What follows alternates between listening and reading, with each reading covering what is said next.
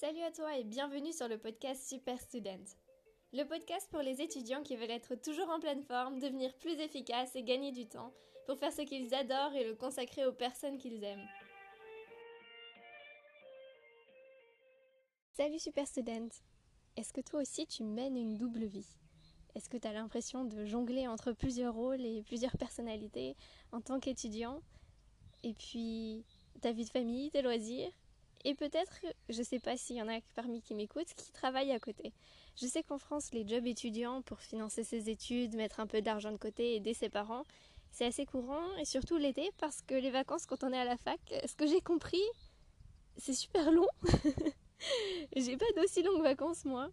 Mais je sais pas si du coup, il y en a d'entre vous qui combinent en même temps du coup vraiment la double vie, un job étudiant et les études à côté en même temps, sur la même période de l'année. Alors, c'est ça dont on va parler aujourd'hui. Est-ce que c'est possible de mener cette double vie-là, de combiner les études et le travail à côté?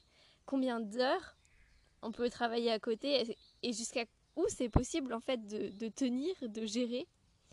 Quels sont les principes que j'ai mis en place avec mes différentes expériences d'ailleurs dont je vais te parler. Et puis, euh, est-ce que du coup, c'est la question aussi fondamentale, est-ce que ça me permet de financer moi-même mes études ou pas? Parce que je suppose que si, tu travailles l'été, si tu as un job étudiant, c'est quand même que c'est le but qui est recherché. Et pour moi, c'est exactement la même chose.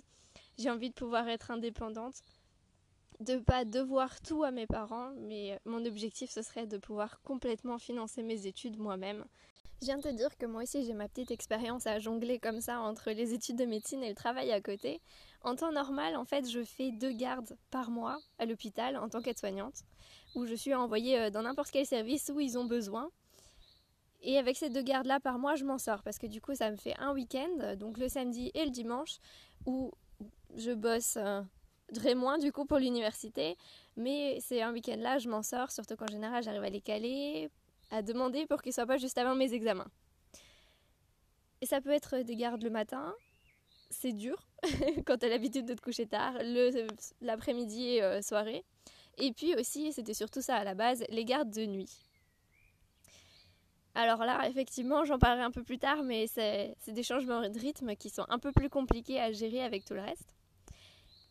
Et du coup, avec ces deux gardes par mois, je m'en sors. Et j'ai vécu, pendant la période Covid, l'exact inverse en fait. Au lieu d'avoir l'université qui était mon qui occupait mon temps le plus oui, largement tout mon temps, plus ces deux petites gardes par mois, je me suis retrouvée à avoir l'inverse en fait, à bosser à plein temps euh, comme aide-soignante à l'hôpital et à essayer à côté de commencer pour l'université ce nouveau semestre qui a commencé en ligne plus euh, des révisions pour un examen que j'avais pas encore pu faire et que j'ai d'ailleurs passé en ligne hier. Donc si tu as des questions sur comment est-ce qu'on passe un examen en ligne, euh, je pourrais t'expliquer ou essayer de t'expliquer un peu comment ils ont organisé ça chez nous. Toujours est-il que c'est une situation tout autre parce que là du coup c'était pas les études qui occupaient la plus grande partie de mon temps. Je t'ai parlé d'une double vie mais en fait ce serait plutôt une triple vie.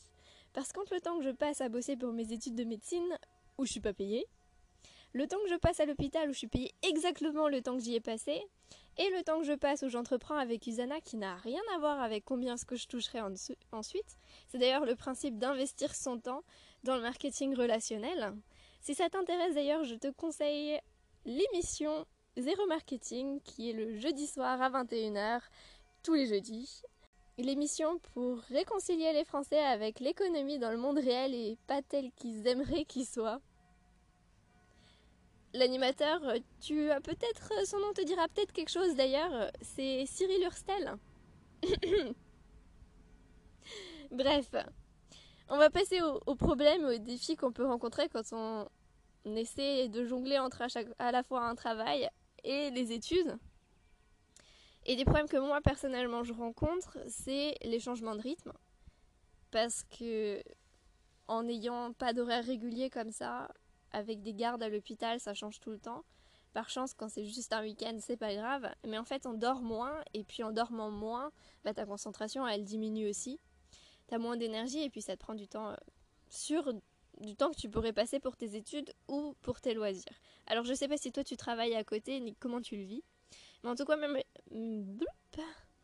en tout cas moi mes principaux problèmes du coup c'était le manque d'énergie et le manque de concentration.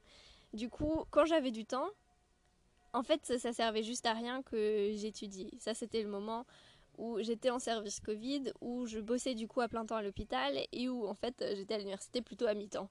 Donc l'inverse de ma situation normale. Et puis un des autres problèmes c'est que, et c'est aussi la raison pour laquelle je fais que deux gardes par mois, c'est qu'en médecine t'as quand même pas mal à faire à bosser à côté de l'université. Il y a pas mal de cours qui sont pas tous obligatoires, mais il y a quand même un bon lot de TP, de cours où t'as intérêt à être là. Sinon ça n'était pas reconnu. Ma chance à moi, c'est que, contrairement à certaines personnes, je sais pas d'ailleurs comment elles font, j'ai pas d'enfants, j'ai juste à m'occuper de moi-même.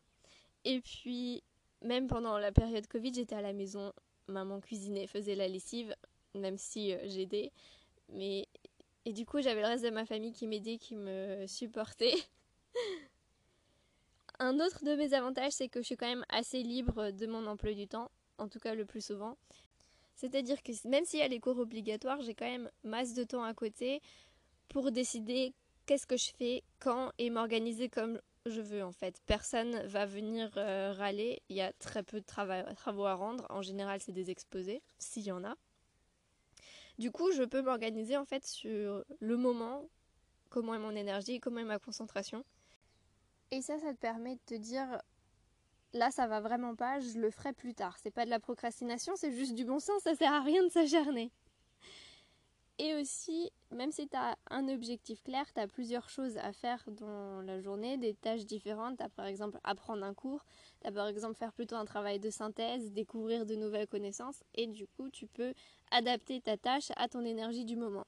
Moi je sais par exemple que ce qui me demande le plus d'énergie, c'est d'apprendre quelque chose, d'apprendre par cœur. Alors que si j'ai moins d'énergie, moins de concentration, je peux quand même arriver à lire un texte, à faire euh, de la synthèse et du coup à reprendre ce résumé plus tard, l'esprit euh, plus frais quand j'aurai plus euh, d'énergie et une meilleure attention.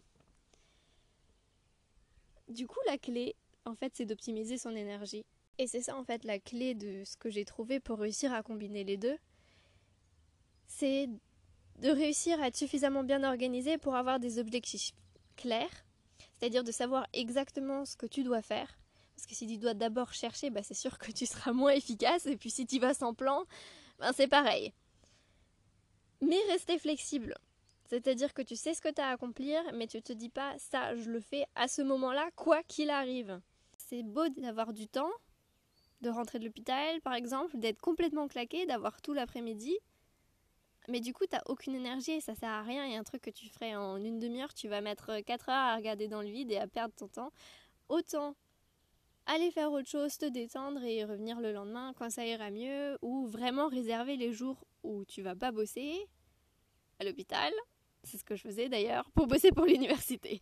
Bon, du coup, effectivement, t'as moins de temps libre, mais t'as moins de temps tout court c'est une des clés que j'ai, c'est de ne pas me mettre la pression de rester flexible, de me dire je fais du mieux que je peux. J'ai pas besoin de tout connaître parfaitement, je peux pas être parfaite. De toute façon, je peux pas tout retenir.